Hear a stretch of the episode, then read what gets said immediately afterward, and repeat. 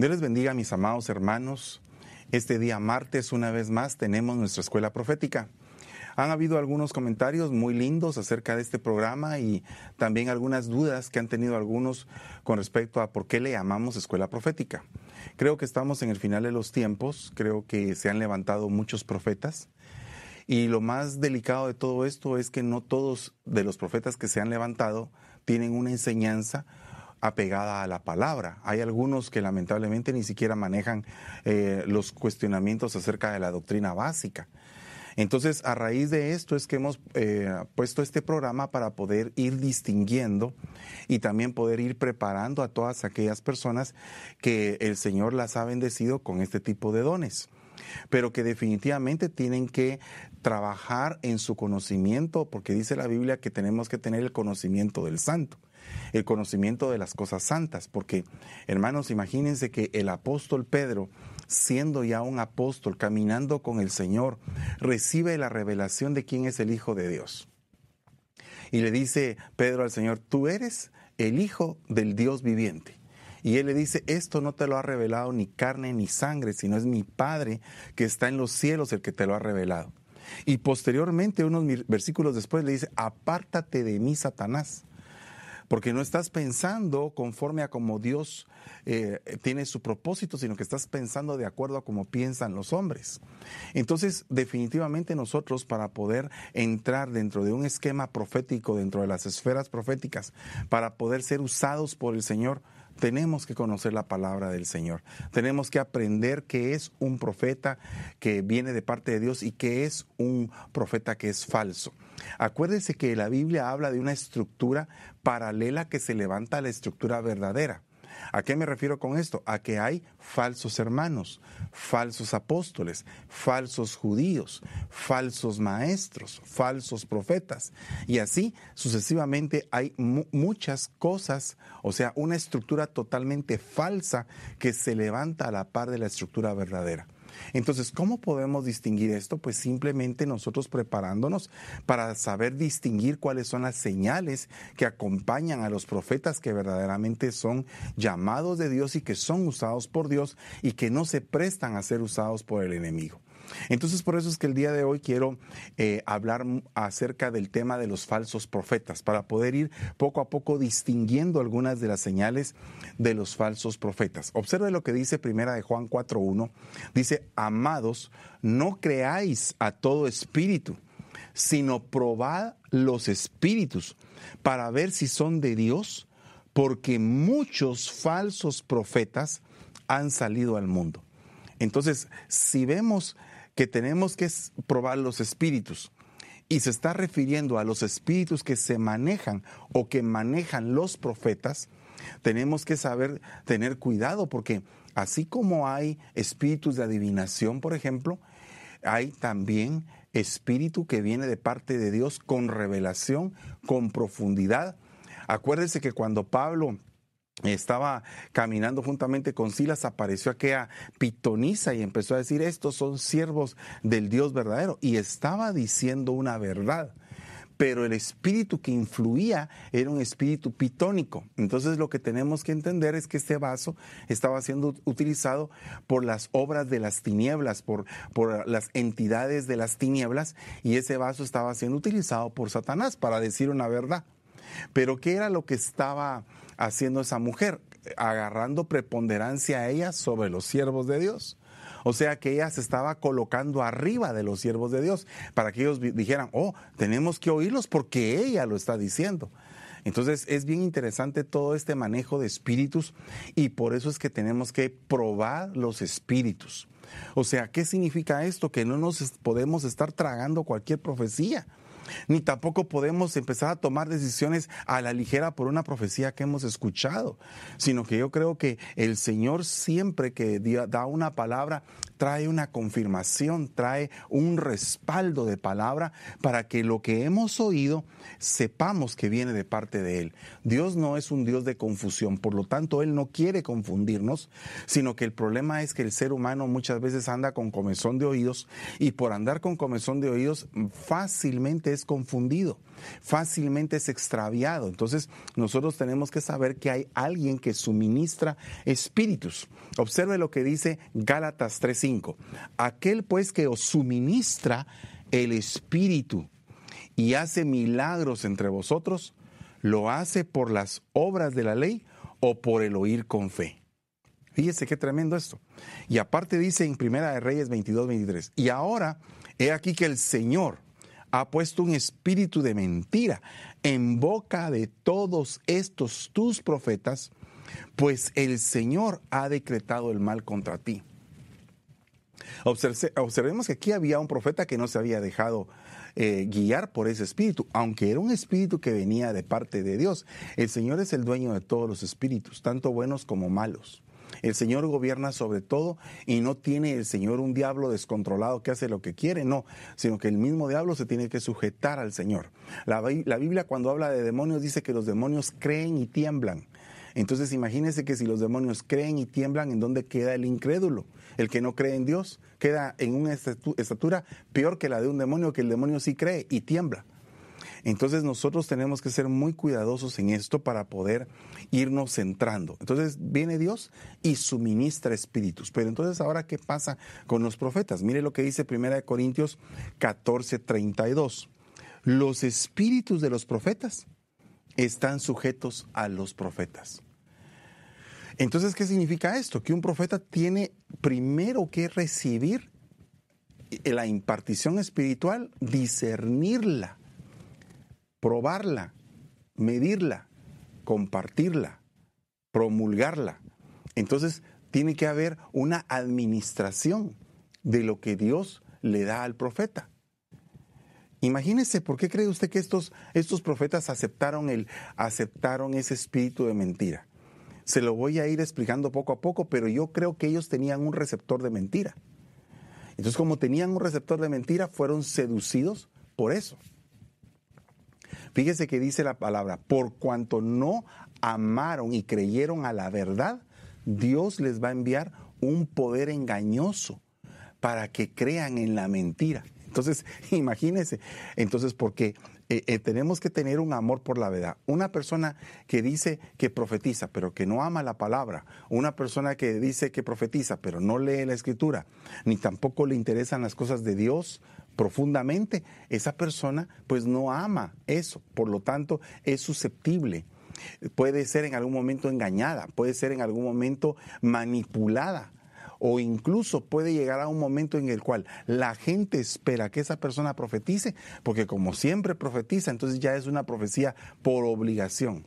Yo he visto en las congregaciones que en algún momento me ha permitido el Señor eh, observar, he visto varias cosas. Hay gente que profetiza por competencia a ver quién se quién da la profecía más bonita o la más larga. Hay gente que profetiza revirtiendo la palabra del ministro que cubre la iglesia. Hay gente que profetiza reprendiendo, eh, enjuiciando al ministro que cubre la iglesia. Hay, hay personas que profetizan para dividir la iglesia. Hay personas que profetizan para sembrar cizaña en los hermanos. Entonces, mire, todas esas cosas se dan en un parámetro negativo, nefasto y diabólico. También hay que ver aquellos profetas que con amor, con respeto reciben una revelación, la comparten con su pastor, pueden en algún momento acercarse a él y platicar con respecto a una revelación que han tenido y el pastor tiene que digerir y aprender las cosas que, que están recibiendo porque definitivamente la revelación tiene que venir como cascada. ¿Qué significa eso? Que nosotros lo vemos en el libro de Apocalipsis capítulo 1, donde dice que esta es la revelación de Dios que le dio a su Hijo Jesucristo. Su Hijo se lo dio al ángel, el ángel se lo dio al siervo, el siervo a los ángeles de las siete iglesias, o sea, los siervos de las siete iglesias. Entonces hay un efecto cascada en la revelación. Entonces, definitivamente, cuando viene un profeta y te habla a tu corazón, pero está cubierto por ti, tú sabes si esa palabra es correcta o no es correcta porque también tú estás puesto como cabeza de ese profeta. Entonces tenemos que saber entender la autoridad, porque si no entendemos la autoridad, ¿cómo podríamos entonces eh, entender el reino de los cielos si todo en el reino está bajo autoridad? Dice el Padre nuestro, dice, hágase tu voluntad aquí en la tierra como se hace en el cielo. Solamente imagínese esta petición tan hermosa y contundente. En los cielos, en el cielo, cuando el Señor emite una orden, los ángeles obedecen inmediatamente. Pero resulta que aquí en la tierra la gente como que no quiere oír mucho de Dios ni quiere saber de Él. Y algunos lo han negado, otros se han apartado, unos más han apostatado. Entonces tenemos que entender que Dios suministra espíritus. Pero si viene un espíritu de mentira, porque en este caso Acab, el esposo de Jezabel, había ofendido a Dios, pero de, un, de tal manera, entonces ya el mal estaba determinado sobre él. Entonces nosotros tenemos que comprender que muchas veces las personas malévolas empiezan a escuchar lo que desea su corazón, sus sentimientos, sus pasiones, oír. Entonces vas a tener una gran victoria, vas a, vas a tener eh, a tus enemigos debajo de tus pies, pero, pero tú no estás bien. Si no estás bien, entonces tú tienes que reconocer delante de Dios que no estás bien. Y tienes que saber que las cosas no pueden decir que van a salir bien si tú no estás bien con el Señor. Entonces hay cosas que uno tiene que analizar. Entonces dice acá en Deuteronomio 18, 21, 22. Observa este punto. Tal vez te preguntes, ¿cómo podré reconocer un mensaje que no provenga del Señor? Es una pregunta. Si lo que el profeta proclame en nombre del Señor no se cumple ni se realice, será señal de que su mensaje no proviene del Señor. Ese profeta habrá hablado con presunción. No le temas. Fíjate qué tremendo. La palabra aquí clave sería presunción. La palabra presunción significa la vanidad que muestra una persona que presume o alardea de sí misma y de sus propias cualidades. Consideración o aceptación de una cosa como verdadera o real a partir de ciertas señales o indicios sin tener certeza completa de ello. Esa palabra presunción se dice arrogancia, soberbia. Hay unas, ah, ah, versiones de la Biblia que dicen, ese profeta ha obrado en su propia soberbia, cuando ha hablado de esa manera. Entonces, Aquí podemos recordarnos de un, de un evento muy impresionante que pasó en un X país de Latinoamérica, no le quiero decir cuál, pero, pero había una candidata que era cristiana. Y entonces resulta que llegó un, un profeta, un disque profeta, podríamos decir, o un pseudo profeta, o un falso profeta, y entonces empezó a declararle que iba a ser la presidenta, la presidente de la República de ese país. Entonces resulta que ella, eh, guiada por esa palabra, ya estaba confiadísima de que los resultados iban a ser los correctos. Salió por televisión, salió por una gran cantidad de medios, cristianos incluso, diciendo que era la próxima presidente de ese país. Sin embargo, al, a la hora de las elecciones queda en último lugar.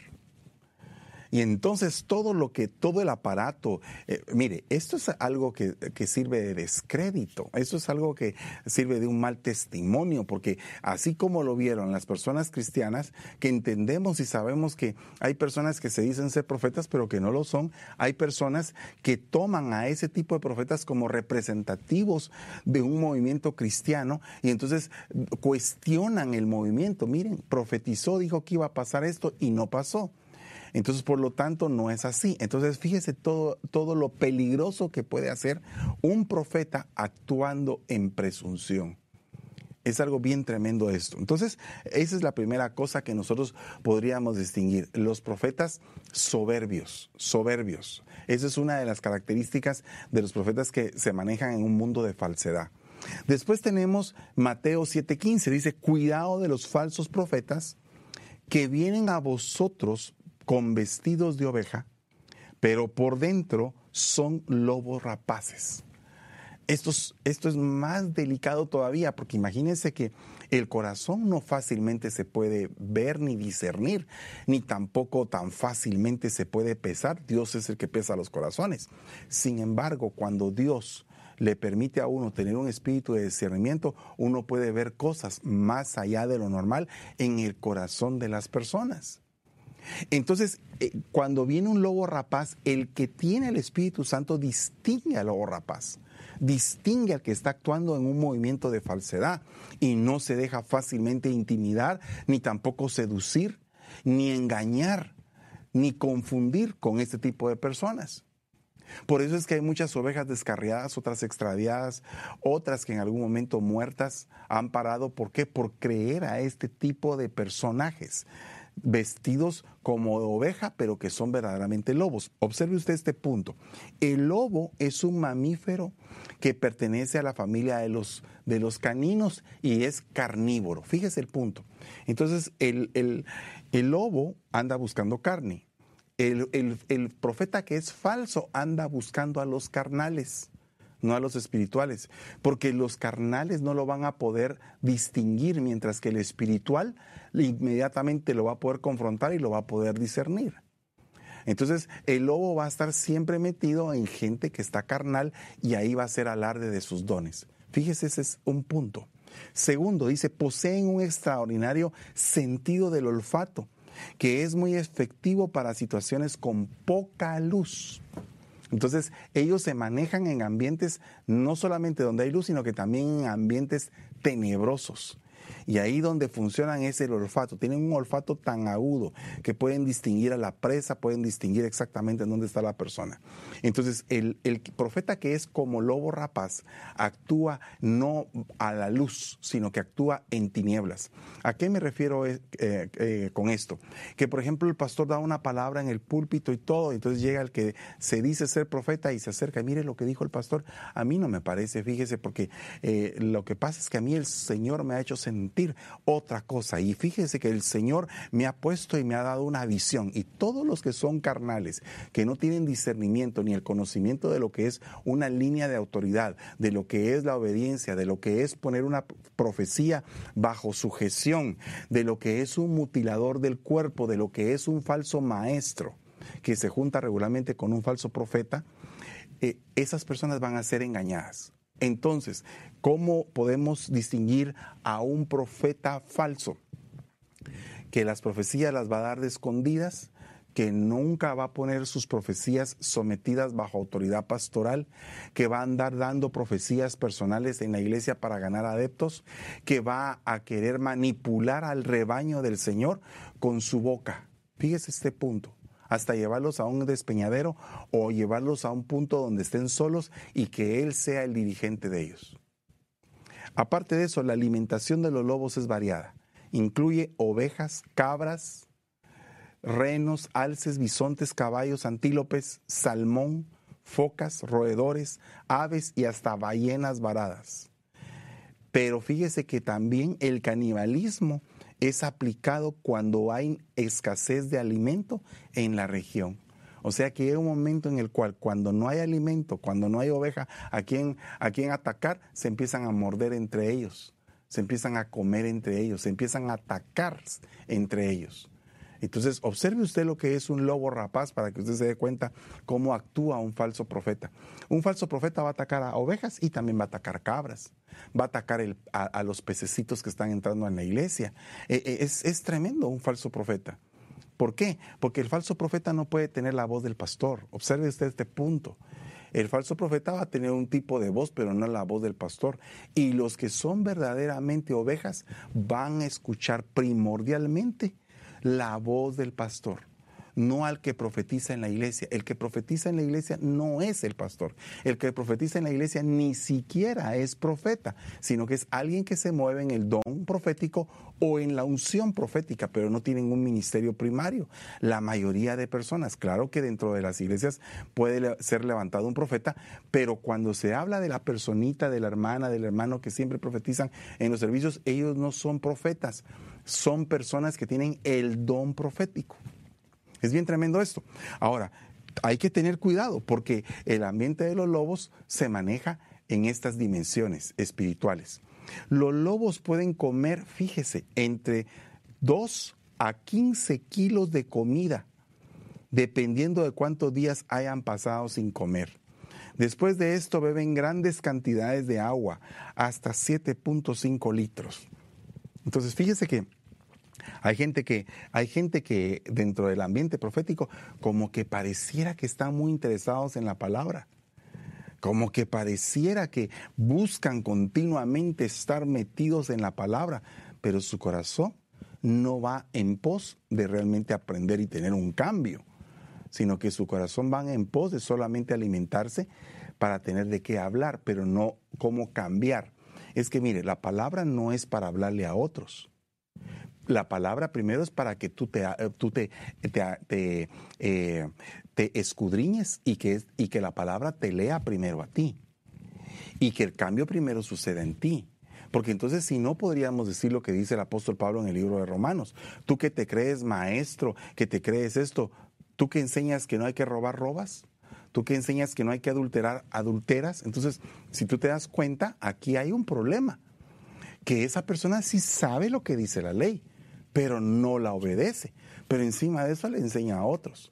Entonces el lobo, el que es profeta a nivel de lobo, come la palabra, pero no cambia. No cambia, sino que la palabra la usa para engatusar a otros o para poder guiar a otros a un despeñadero o en algún momento para ganar notoriedad. Observe lo que dice que el lobo habita en diversas partes del mundo con adaptaciones a diversos climas. O sea que el que, el que es falso profeta, en los momentos de, angustia, ahí está. En los momentos de, eh, abundancia, ahí está. entonces, hermano, qué raro ese comportamiento porque podría parecer que es algo muy bueno. Pero hasta que pesamos el verdadero corazón, sabemos que ellos se pueden adaptar a cualquier clima con tal de poder eh, meterse dentro del rebaño y poder atacar el rebaño. Entonces, aquí vemos por qué es que le dicen a los falsos profetas lobos rapaces. Luego dice en Mateo 24, 24, porque se levantarán falsos cristos y falsos profetas. Entonces, aquí la palabra Cristo es ungido. Falsos ungidos y falsos profetas mostrarán grandes señales y prodigios a fin de engañar, fíjese. Y Marcos 13, 22 habla de lo mismo, solo que ahí dice a fin de extraviar, de ser posible, hasta los escogidos. O sea, no van a dejar de atacar a los escogidos. Pero los escogidos, si ya son escogidos, es porque tienen una solidez doctrinal que, se, que, que pueden repeler ese tipo de ataques. O sea, que si a ti llega alguien a quererte como que manipular con una profecía, con un sueño, cuidado, tienes que tener, tienes que ser eh, eh, eh, sobrio en tu manera de analizar lo que las personas estas te dicen. Ay, hermanita, fíjese que yo la soñé. La soñé que se casaba con tal hermanito. Y, nada que ver, ni siquiera se, se hablan en la iglesia, apenas se han visto un par de veces. Entonces hay que ser cuidadoso con ese tipo de sueños porque hay personas, conozco de, una, de un personaje que le dijeron una profecía así y entonces eh, ese, esa persona se, se enamoró de la otra persona sin que la otra persona le dijera nada, solamente porque alguien le había dicho que esa persona le, eh, era la persona de Dios para su vida. Entonces, hermanos, hay que ser cuidadosos, hay que ser cuidadosos. Va, mire, mire lo que le voy a leer ahorita.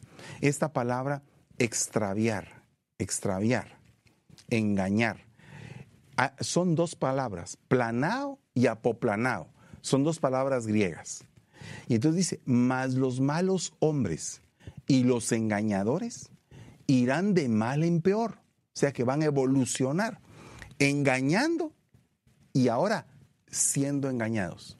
Engañando y siendo engañados. ¿Se recuerda de aquellos profetas que les, eh, capturaron aquel espíritu de mentira que venía? Y entonces empezaron a profetizar mentira. ¿Qué era lo que pasaba con ellos? Que eran engañadores y entonces como eran engañadores tenían eh, el receptáculo para poder recibir el espíritu de mentira y empezaron a engañar. Entonces aquí hay que ser cuidadoso porque esta, esta palabra planao significa hacer vagar. Vagar, o sea que la persona se vuelva una vaga a nivel espiritual. ¿Y cómo podríamos hacer eso? Cuando la persona no se solidifica en la escritura. Porque hay algunos que dicen, es que, es que la letra mata, pero el espíritu vivifica. Pero no estamos diciendo que la letra sea, no sea necesaria. La letra es necesaria cuando va acompañada del Espíritu Santo que ¡fa! explota en tu ser interior la letra que estás leyendo. Pero tenemos que ser cuidadosos de esto, porque podría ser que, que muchos queden de vagos espirituales por profecías, por dejarse guiar por profecías que no tienen un sustento bíblico. Aparte de eso está la palabra apoplanao, que también significa descarriar, extraviar, o sea, una persona que se pierde. Imagínese usted por una profecía. Eh, había una familia que ya estaba creciendo en la fe y de repente se le enfermó un familiar a punto de morirse y llega alguien de la iglesia y dice, hermanos, dice el Señor que Él va a vivir y a la semana se muere. Y aquellos que estaban empezando en la fe empezaron a entender que eran un engañador que los había ido a ver. Y entonces la fe se les vino abajo. Lo que se había construido tan lindo, porque estaba el Señor usando la enfermedad de esa persona para llegar todos a Cristo, para que todos se reconciliaran, para que todos se unieran como familia. Estaba haciendo una obra bien bonita, pero por alguien que abrió la boca de una mala manera, todos se perdieron otra vez. Imagínese usted lo que va a pasar con esa persona.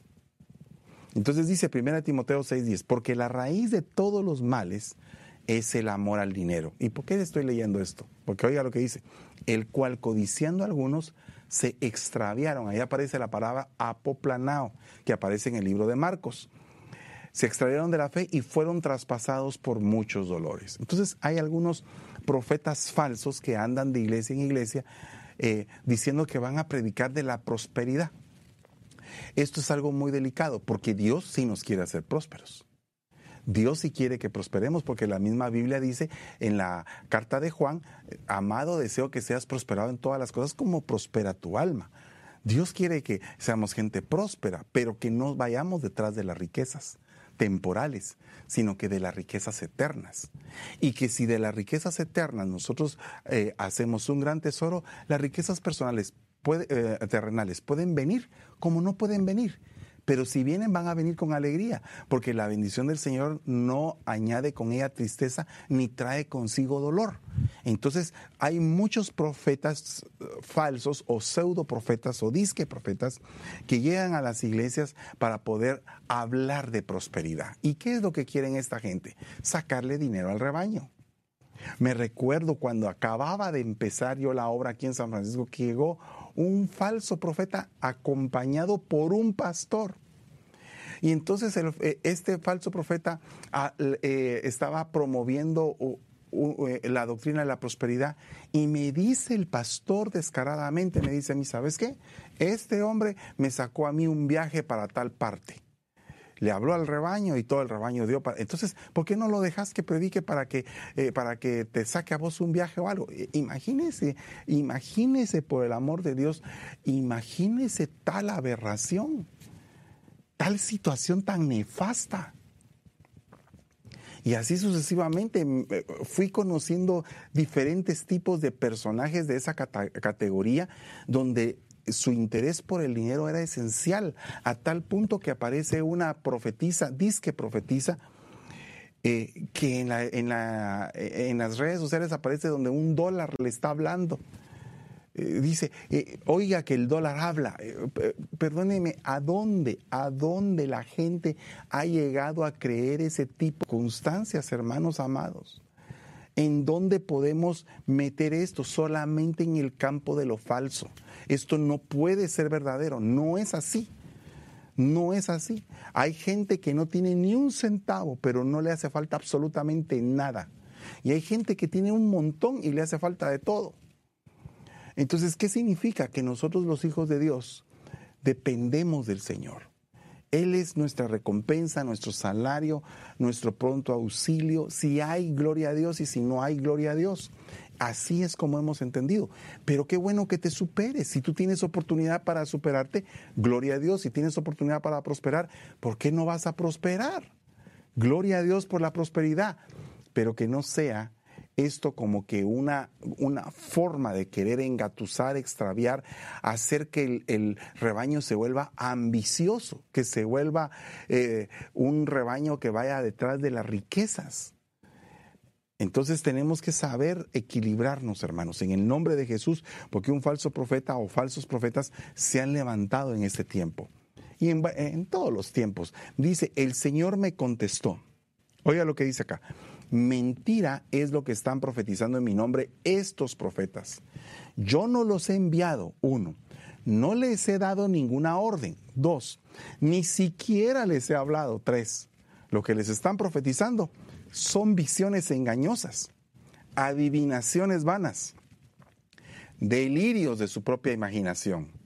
Por eso, así dice el Señor, en cuanto a los profetas que profetizan en mi nombre sin que yo los haya enviado, y que además dicen que no habrá espada ni hambre en este país, ellos mismos morirán de hambre y a filo de espada. Entonces, si nosotros observamos en este punto, vemos que hay unas esferas malignas. La primera esfera maligna es que un profeta no entienda lo que es cobertura. Esa es la primera esfera maligna, que un profeta no, no considere o no capture la bendición que es estar cubierto, que es tener alguien que le dirija. La dirección muchas veces no es grata. La dirección muchas veces es difícil de obedecer. Y le digo que es difícil porque muchas personas dicen, ala, pero qué difícil. Por ejemplo, aquel hijo le dijo a el padre, ve a trabajar, le dijo a la, a la tierra, a la viña.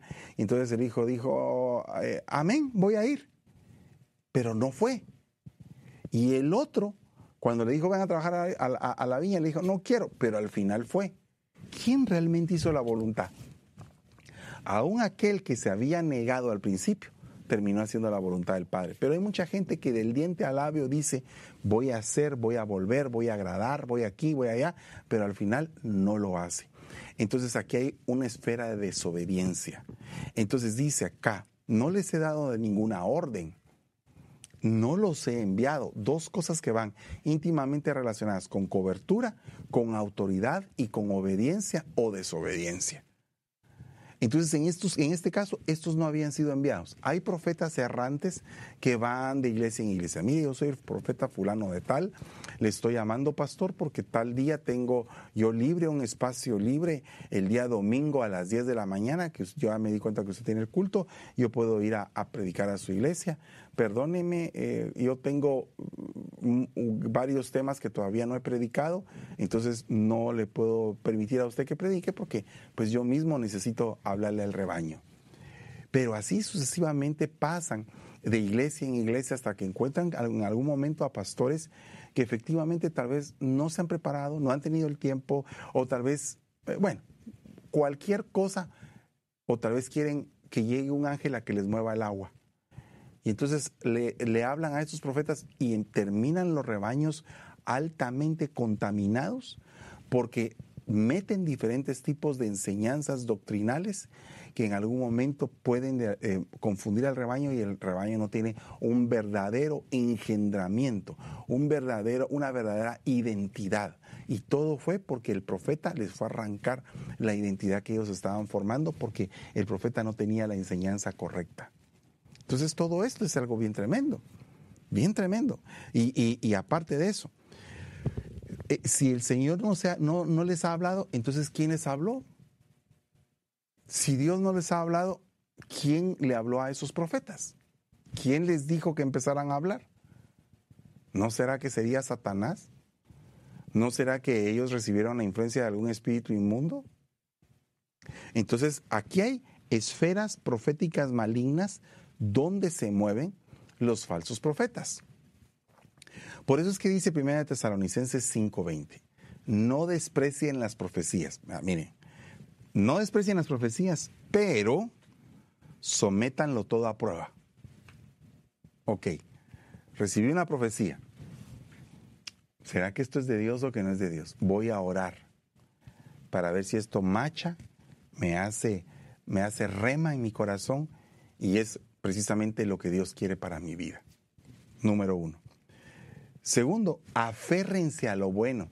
O sea, cuando tú ves y analizas la profecía, ¿a dónde me va a conducir esta profecía? Por ejemplo, hace algún tiempo apareció un profeta ahí, llegó a una iglesia y había un salmista ahí sentado, el salmista era un salmista prominente, y viene, y viene el, el profeta y le dice al salmista, ¿sabes qué? Ya te llegó la hora de volar. Ya tienes que volar por tu cuenta, tienes que extender tus alas y te tienes que ir de esta cobertura.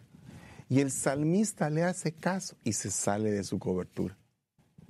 Entonces, con el respeto que a mí me merece todo esto, de lo que estoy hablando, no, no me merece un respeto este tipo de personajes porque realmente ellos están haciendo una, una obra mala, pero con el respeto que me merece este tema, te tienes que aferrar a lo que es bueno, a lo que es bueno, porque lo bueno es estar cubierto, lo bueno es obedecer, lo bueno es hacer las cosas que Dios quiere. Eso es lo bueno. Y eso es tu seguridad y tu caminar. Entonces fíjese que acá hay un ejemplo de esto, de alguien que menospreció las profecías. Y vea lo que dice Jeremías 36, 22, se lo voy a leer todo. El rey estaba sentado en la casa de invierno, era el mes noveno, y había un brasero encendido delante de él. Me imagino que había frío, porque era invierno. Y sucedía que después de que Jeudi había leído tres o cuatro columnas, el rey lo cortaba con el cuchillo del escriba y lo echaba al fuego que estaba en el brasero, hasta terminar con todo el rollo en el fuego que estaba en el brasero. Ni el rey, ni ninguno de sus siervos que oyeron todas estas palabras, tuvieron temor ni rasgaron sus vestiduras. Entonces aquí hay personas que menosprecian lo profético. Entonces, no porque alguien te diga algo contundente y fuerte, lo vas a menospreciar. Al contrario, cuando alguien te profetiza algo así, tú tienes que ir a tu interior y decirle, Señor, por favor, si esto es tuyo, por favor que no acontezca, ten misericordia de mí. Pero aquí no, aquí no hubo ese arrepentimiento, ni, esa, eh, ni el retractarse, ni tampoco cambiar. Y era en invierno. Hay cosas que pasan en invierno, cosas temibles, pero eso será otro tema que se los voy a explicar en otra escuela profética, acerca de los tiempos peligrosos. Pero el punto es que el, el, temible invierno, cuando hay un tiempo de invierno, hay un tiempo de incredulidad y principalmente incredulidad a lo profético, porque el invierno representa la frialdad del cristiano. Entonces aquí es peligroso porque cuando una persona se enfría, Dios mío, ¿cómo, la, cómo, cómo la, la, vamos a calentar? Nosotros no podemos, tiene que ser el Espíritu Santo. Tiene que ser Dios el que la pueda calentar. Nosotros lo que podemos decirle al Señor es ten misericordia, interceder, orar para que recobre. ¿Verdad? Entonces acá vemos en Jeremías 23, 16 otro punto. Así dice el Señor Todopoderoso, no hagan caso de lo que dicen los profetas pues alientan en ustedes falsas esperanzas. Cuentan visiones que se han imaginado y que no proceden de la boca del Señor. ¡Hala, qué tremendo, hermano! Falsas esperanzas. Entonces nosotros no podemos estar eh, profetizando bien cuando Dios no nos ha dicho que profeticemos bien, ¿verdad? Sino que al contrario, lo que es, es, pero tenemos que saberlo decir. Porque también el profeta Natán, cuando David había pecado, fue a contarle una historia para que David discerniera en esa historia qué juicio era lo que le tocaba y él mismo se declaró su propio juicio. Entonces nosotros tenemos que saber cómo poder trasladar el mensaje del Señor. Tenemos que pedirle al Señor cuando hemos recibido algo de Él y es algo muy delicado, tenemos que someterlo bajo autoridad. En algún momento me encontré con una persona que se había divorciado. Y ya se había casado casi que con otra persona. Y llega una persona eh, pseudo profeta que le dice, ¿sabe qué? Usted va a volver con, su persona, con la persona anterior. ¿Cómo así? Son cosas que no se deben de decir. Hay que ponerlas primero bajo autoridad. Y entonces así sabremos si esto procede o no procede, o si debemos de esperar y silenciarnos nuestra boca.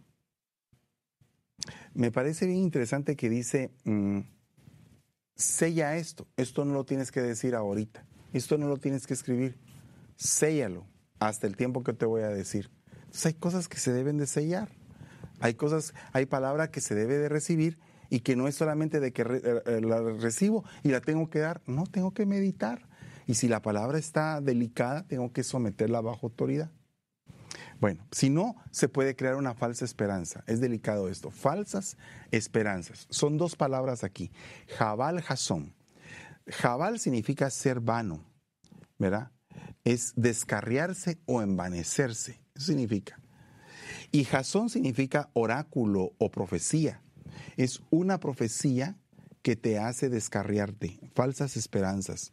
Esa palabra falsa, falso, eh, aparece en Job 27:12 y vea lo que dice acá.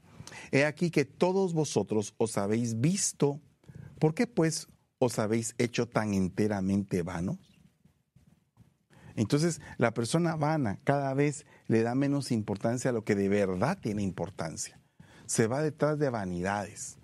Entonces, una persona vana es la que a lo importante, a lo que verdaderamente tiene una razón, no le da la importancia adecuada. Y a lo que no la tiene, ahí se la da. Por otra parte dice Oseas 12:10, y he hablado a los profetas y aumenté la profecía y por medio de, la, de los profetas usé parábolas. Entonces acá dice, y he hablado a los profetas y aumenté la profecía. Y por medio de ellos usé parábolas. Pero ¿por qué se utiliza una parábola? Eh, una parábola viene a ser eh, una historia o algo que em, ejemplifica otra cosa, que, que tiene un trasfondo más profundo. Eh, por ejemplo, la parábola del sembrador. El sembrador salió a sembrar, parte de la semilla cayó junto al camino, otra en pedregales, otra entre espinos. La otra cayó en buena tierra, a 30, 60 y 90, a 100, perdón. Entonces aquí podemos ver que una parábola se está explicando algo, pero tiene un trasfondo profundo que sirve para aquellos que tienen revelación y que pueden descubrir ese secreto de esa parábola. Por eso es que le dice el Señor a todos, le dice, a ustedes les voy a explicar las parábolas, a ustedes les he explicado los secretos, los misterios del reino, a los otros se les habla en parábolas. ¿Para qué? Para que viendo no vean y para que oyendo no entiendan. ¿Y por qué pasa eso? Porque es la parábola se da con el propósito de que alguien que tenga la llave de la revelación pueda descubrir lo delicioso que está escondido ahí. Entonces, esa persona que tiene la llave solamente puede ser los discípulos. Y para ser discípulos se necesita doctrina. Entonces, ¿quiénes son los más manipulables cuando salen falsas profecías? Los que no tienen doctrina. Yo estoy contra los profetas, dice Jeremías 23:31, que sueltan la lengua y hablan por hablar. Imagínense qué tremendo esto. Afirma el Señor, yo estoy contra los profetas que cuentan sueños mentirosos y que al contarlos hacen que mi pueblo se extravíe con sus mentiras y sus presunciones, afirma el Señor. Yo no los he enviado ni les he dado ninguna orden. No son, son del todo inútiles para este pueblo, afirma el Señor. Aquí hay otro problema que tienen los profetas. Hay que dominar y ministrar la lengua. Son dos cosas que un profeta verdadero de Dios tiene que hacer. Ministrarse su lengua. Y, y, otra cosa, dominarla. Porque puede ser que vea algo él o ella en algún punto y no lo tenga que decir, sino que lo tenga que analizar, lo tenga que guardarlo en su corazón. No todo hay que abrir la boca. Dice, entonces dije, ay de mí, porque perdido estoy, pues soy hombre de labios inmundos y en medio de un pueblo de labios inmundos habito, porque han visto mis ojos al rey y el Señor de los ejércitos. Entonces voló a mí uno de los serafines con un carbón encendido en su mano, que había tomado del altar con las tenazas, y con él tocó mi boca y dijo, he aquí estoy tocando tus labios, y es quitada tu iniquidad y perdonado tu pecado. El profeta Isaías con el respeto que él me merece, ¿en dónde tenía el problema? En la lengua, en la boca, tenía labios inmundos. Entonces él mismo dice, oh, tengo problema de boca y, y voy a profetizar y voy a profetizar lo santo, tengo que ser limpiado. Entonces dice, ay de mí. Fíjese que ese ay no lo dijo Dios. Ay de los profetas no lo dijo Dios, sino que él mismo se hizo su propio ay. Ay de mí, porque estoy en esta condición. Entonces yo creo que el verdadero profeta de Dios tiene un espíritu de arrepentimiento que siempre lo anda acompañando y siempre está pendiente de pedirle al Señor misericordia por él. Primero por él, porque si no presenta misericordia por él, ¿cómo va a poder en algún momento profetizar adecuadamente? De ahí tenemos que Santiago 3.6 dice, y la lengua es un fuego, un mundo de iniquidad. La lengua está puesta entre nuestros miembros, la cual contamina todo el cuerpo. Es encendida por el infierno e inflama el curso de nuestra vida. Pero ningún hombre puede domar la lengua. Es un mal turbulento y lleno de veneno mortal. Dice, ningún hombre puede domar la lengua. Eso significa ningún hombre. Ningún hombre es ningún hombre. Nadie. Entonces, ¿qué tenemos que hacer? ¿Y cómo podrías dominar la lengua? Solamente el Señor puede. Dentro de nosotros dominar nuestra manera de hablar y enseñarnos a hablar. Primera de Juan 3:18 dice, hijos, no amemos de palabra ni de lengua, sino de hecho y de verdad. Entonces hay gente que solamente te dice, ay, te amo, como te quiero, como aquí, de lengua pero a la hora de mostrarlo no lo pueden demostrar. De ahí dice Miqueas 3, 5, 7. Esto es lo que dice el Señor contra ustedes, profetas que descarrían a mi pueblo. Con el estómago lleno invitan a la paz, con el vientre vacío declaran la guerra. Por tanto tendrán noches sin visiones, oscuridad sin presagios, el sol se ocultará de estos profetas, el día se les volverá tinieblas, los videntes quedarán en vergüenza, los adivinos serán humillados, Dios les tapará la boca, pues no les dará respuesta. Entonces, estos son manejados por sus propios intereses. Hay gente, le voy a contar algo que, que, pasó en un lugar, llegó un profeta y le dijo a, un, a una voy a decir a una pobre ovejita. Perdone la expresión que voy a decir, no es despectiva, sino que pobre realmente la, la persona. Pobrecita la persona, que Dios la bendiga. Pero qué tremendo es este, es este hombre que viene y le dice, ¿sabes qué? Yo soy buena tierra. Tienes que sembrar en mí, porque todo lo que siembras en mí se te va a multiplicar. Y entonces viene la otra persona, hace un cheque y le entrega el cheque porque era buena tierra. ¿Cuántas veces hemos oído en, algunos, en algunas emisoras radiales que cuando van a hacer una petición de oración les cobran? En alguna ocasión oí a alguien que me dio cólera que estaba diciendo, ese milagro que tú estás pidiendo no, no puede ser dado por una ofrenda de 100. Tienes que dar mil para que ese milagro se realice. Imagínese usted qué terrible, qué, qué vergonzoso, qué, qué mal. Eso es, eso es falsedad al máximo nivel. Eso es falsedad al máximo nivel. Tengamos cuidado de eso. Por favor, hermanos. Dice Jeremías 23, 21. Yo no envié a esos profetas, pero ellos corrieron. Ni siquiera les hablé, pero ellos profetizaron. Si hubieran estado en mi consejo, habrían proclamado mis palabras a mi pueblo. Lo habrían hecho volver de su mal camino y de sus malas acciones. Esa palabra consejo, fíjese, observe usted, consejo, aquí es la clave. Consejo viene a ser congregación, compañía, intimidad. Eh, te voy a decir de esta manera, si estas personas hubieran andado, si estos profetas hubieran andado en intimidad conmigo, si hubieran tenido una relación genuina conmigo, no hubieran hecho extraviar a mi pueblo. Entonces no tenían una relación genuina con el Señor. Por eso es que se convirtieron en falsos profetas. Esa palabra consejo. Esa palabra se dice en hebreo sod, que significa sesión, compañía de personas, o sea, congregación. de liberación estrecha. Es aquel profeta que habla íntimamente con el Señor. Él le habla a Dios y Dios le contesta y, hay una intimidad con Él. ¿Verdad? Esa palabra, favor, secreto, consejo, es cómo el profeta está relacionado con el Señor. Un falso profeta no tiene una verdadera relación con el Señor. Amós 3.7 dice, porque no habrá nada, eh, no, habrá, no hará nada Jehová, el Señor, sin que le revele su secreto a sus siervos, los profetas. Entonces, ¿qué significa esto? Que cuando tú eres un profeta de Dios, empiezas a encontrar los secretos, los misterios de Dios, que Él te los va revelando. Él, él se acerca a ti, tú te acercas a Él, y entonces las cosas empiezan a cambiar. Ezequiel 13:6 dice, sus visiones son falsas y mentirosas sus adivinaciones.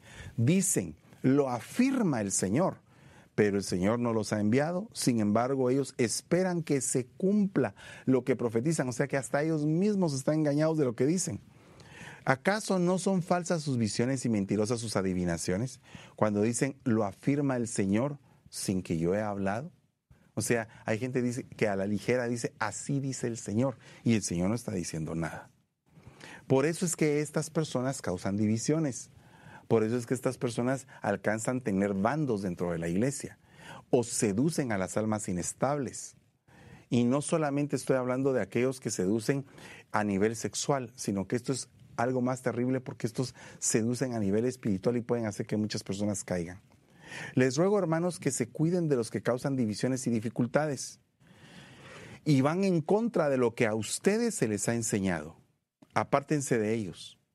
Tales individuos no sirven a Cristo nuestro Señor, sino que a sus propios deseos. Con palabras suaves y lisonjeras engañan a los incrédulos. Estos son los que siembran cizaña, los que meten división, los que ponen a la gente eh, a pelear unos contra otros. Por tanto, así dice el Señor, Ezequiel 13:8. A causa de sus palabras falsas y visiones mentirosas, aquí estoy contra ustedes. Lo afirma el Señor Omnipotente, levantaré mi mano contra los profetas, contra aquellos que tienen visiones falsas y ofrecen adivinaciones mentirosas. No participan en la asamblea de mi pueblo ni aparecen sus nombres en los registros de los israelitas ni entrarán en el país de Israel. Así sabrán ustedes que yo soy el Señor omnipotente. No tienen linaje. No tienen linaje, no tienen identidad, no tienen escuela, no tienen formación. Cuando me refiero a una escuela profética, y con esto quiero terminar, es que Elías tenía como alumno a Eliseo. Y Eliseo tenía como alumno a Giesi. Moisés tenía como alumno a Josué y así sucesivamente. Eh, Daniel fue colocado a la cabeza de todos los magos de Babilonia. Entonces, ¿a qué me refiero con esto, hermanos amados? A que necesitamos tener cabezas que nos enseñen, que nos formen. Cuando el profeta Samuel estaba empezando su ministerio, Elí, que era sacerdote en ese tiempo, no le enseñó mucho a Samuel. Por lo menos así se deja ver en la Biblia. Pero una cosa muy importante le enseñó que cuando oyera la voz del Señor, el otro contestara, heme aquí, tu siervo, escucha. Entonces, tan importante que es que nosotros, si vamos a ser siervos de Dios, realmente escuchemos lo que Dios quiere que nosotros podamos hacer en el nombre de Jesús, para darle honor y honra a Él. Dice Zacarías 10.2, los ídolos hablan con engaño. Los adivinos tienen sueños falsos hablan de visiones engañosas y consuelan con fantasías. Y el pueblo vaga como rebaño agobiado porque carece de pastor. Entonces cuando el pueblo no tiene pastor, más fácilmente es seducido por ese tipo de, profetas, de falsos profetas, porque los ven a ellos como líderes, entonces, ¿cuál es la recomendación? Que toda ovejita que no quiera caer en las garras, en las fauces de un lobo que es un falso profeta, tiene que oír la voz de su pastor. Porque estas ovejas estaban agobiadas porque no tenían pastor. Pues algunos hombres, dice Judas 1.4, se han infiltrado encubiertamente, los cuales desde mucho antes estaban marcados para esta condenación. Impíos que convierten la gracia de nuestro Dios en libertinaje y niegan a nuestro único soberano y Señor Jesucristo. Infiltración se meten y cuando sienten las personas ya están ahí enseñando cosas. Si alguien enseña falsas doctrinas, dice 1 de Timoteo 6:3, apartándose de la sana enseñanza de nuestro Señor Jesucristo y de la doctrina que se ciñe a la verdadera religión, es un obstinado. Observe, obstinado o soberbio, ¿verdad? Que nada entiende. Ese tal padece del afán enfermizo de provocar discusiones inútiles y que generan envidias, discordias, insultos, suspicacias, altercados entre las personas de mente depravada, carentes de la verdad. Este es de los que piensan que la religión es un medio de obtener ganancias. Estos tienen la mente depravada. Por lo tanto, si tienen la mente depravada, debemos de saber que los de mente depravada, fueron entregados por el Señor a ese tipo de mente. E, esto está escrito en el libro de Romanos, que, que Dios los entregó a una mente depravada, dice la palabra. Entonces, este, hay profetas falsos entregados a una mente depravada. Por lo tanto, es muy peligroso que en algún momento podamos ser seducidos, atraídos, convencidos, descarriados, extraviados por un profeta falso. Así que les dejo esta enseñanza, mis amados hermanos. Espero que les haya servido, que Dios me los bendiga a todos y pasen una excelente noche. Padre, en el nombre de Jesús, bendecimos a cada uno por nombre y te suplicamos que esta palabra nos pueda llenar nuestro corazón, nuestro entendimiento, nuestra manera de comportarnos dentro de la casa tuya, Señor. En el nombre poderoso de Jesús, te damos gracias y bendecimos a cada uno por nombre. Amén y amén. Feliz noche, hermanos. Hasta mañana.